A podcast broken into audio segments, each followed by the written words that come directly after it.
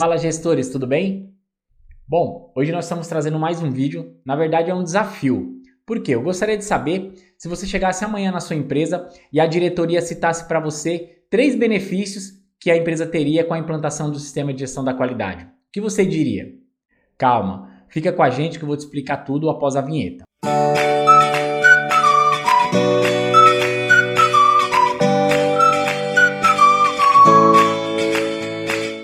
Bom, gestores, primeiramente é ideal a gente entender o que seria qualidade e os seus conceitos. Por isso a gente já tem um vídeo, então é só clicar aqui em cima que você vai acessar o vídeo para você entender o que é qualidade e também os seus conceitos. Chegando nos pontos que a gente poderia analisar, o primeiro benefício que eu vejo é a parte de organização da empresa.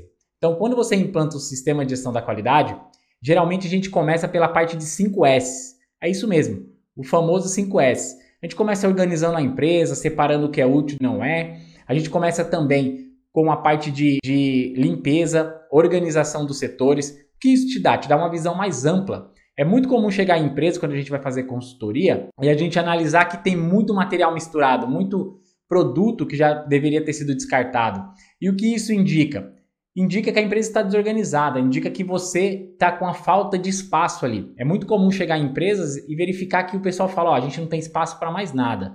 Na verdade, quando a gente organiza, a gente começa a entender se realmente é, precisa de espaço ou não, se realmente as coisas estão andando da maneira que deveria andar. Então, primeira parte aí que a gente pode citar é a parte de organização. Você vai ter uma produção mais organizada, você vai separar o material. Muitas vezes a gente faz o dia D, né, do 5S, e a gente consegue verificar o material e até vender esse material e também ter um lucro que pode ser aplicado até mesmo na parte do, do sistema de gestão da qualidade. O segundo ponto que é muito ideal a gente citar é a parte de mapeamento de processos. O que, que seria o mapeamento de processos? É o gestor da qualidade, juntamente com a liderança e com a gerência, começar a verificar os setores, os processos e começar a entender como esses funcionam. É muito comum chegar em empresas e você ver o colaborador produzindo algum tipo de produto ou serviço e não saber o que ele está fazendo corretamente. Ou seja, ele está fazendo ali o que alguém pediu, ele não sabe a quantidade, ele não sabe como que ele tem que fazer. Quando você começa a mapear os processos, você pega um processo macro, que é aquele processo que você tem, que ele tem o princípio, meio e fim, e você quebra em micros processos. Para quê? Para que você possa avaliar e verificar se realmente o processo está sendo feito da maneira correta. Com essa, esse mapeamento de processo, a gente ganha cinco pontos. Quais são eles? Primeiro, a gente vai fazer o produto correto, na quantidade correta, na qualidade correta, no tempo correto e no custo certo. Então, com esses cinco pontos, a gente começa a entender como funciona. É muito normal o pessoal estar fazendo e não saber realmente o que tem que ser feito. Por exemplo, se não tem uma ordem de produção para o colaborador produzir, ele vai fazendo ali de acordo com o que ele acha que tem que ser feito. Isso não é legal. O mapeamento de processo também começa a te gerar dados. Esses dados você vai compilar, vai analisar, que vai te gerar informações. Por que informações? Com as informações você começa a analisar como tudo funciona. Olha a importância da informação. Imagina se você tivesse agora aí no local que você está e aí você tivesse uma informação que vai ter um tsunami daqui a 10 minutos. O que você faria? Provavelmente você iria para um local seguro, não é mesmo? Isso acontece muito nas empresas. Quando você consegue se adiantar a possíveis problemas ou a possíveis falhas, você começa a trabalhar de maneira mais eficiente. Isso é muito legal também. Com o mapeamento de processo, você consegue trabalhar dessa maneira. Você começa a entender como funciona o processo e fazer as ações, sejam elas corretivas ou preventivas. Tudo isso para quê? Para a gente vir para o terceiro ponto que a gente tinha citado, que é começar a ter indicadores.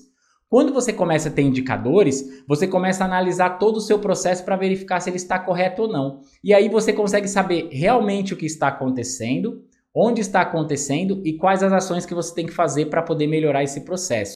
Muitas empresas não possuem indicadores. Um exemplo simples é que se você tem um aumento na sua demanda de produção, você tem que saber o que deve ser feito. Ou contratar colaboradores, ou verificar a parte de maquinários, provavelmente fazer hora extra, ou até mesmo melhorar a parte de setups para que de alguma maneira você consiga melhorar o seu processo produtivo. É muito legal a gente entender também que os indicadores auxiliam até nos recursos humanos, ou seja, na gestão de pessoas.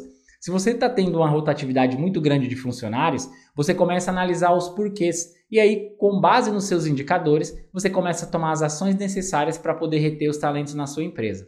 Então, o sistema de gestão da qualidade é todo um conjunto de padrões que você aplica na sua empresa para que você possa ter uma maior eficiência.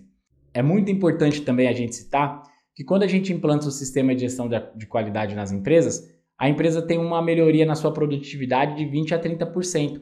Isso se deve por os três fatores que nós citamos: a organização, o mapeamento de processos e os indicadores.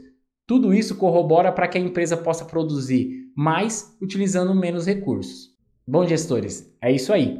Se esse vídeo te ajudou de alguma forma, eu peço que deixe o seu like, compartilhe também e, se possível, deixe aqui nos comentários possíveis temas para que a gente possa trazer cada vez mais conteúdos técnicos para vocês. Muito obrigado e até a próxima!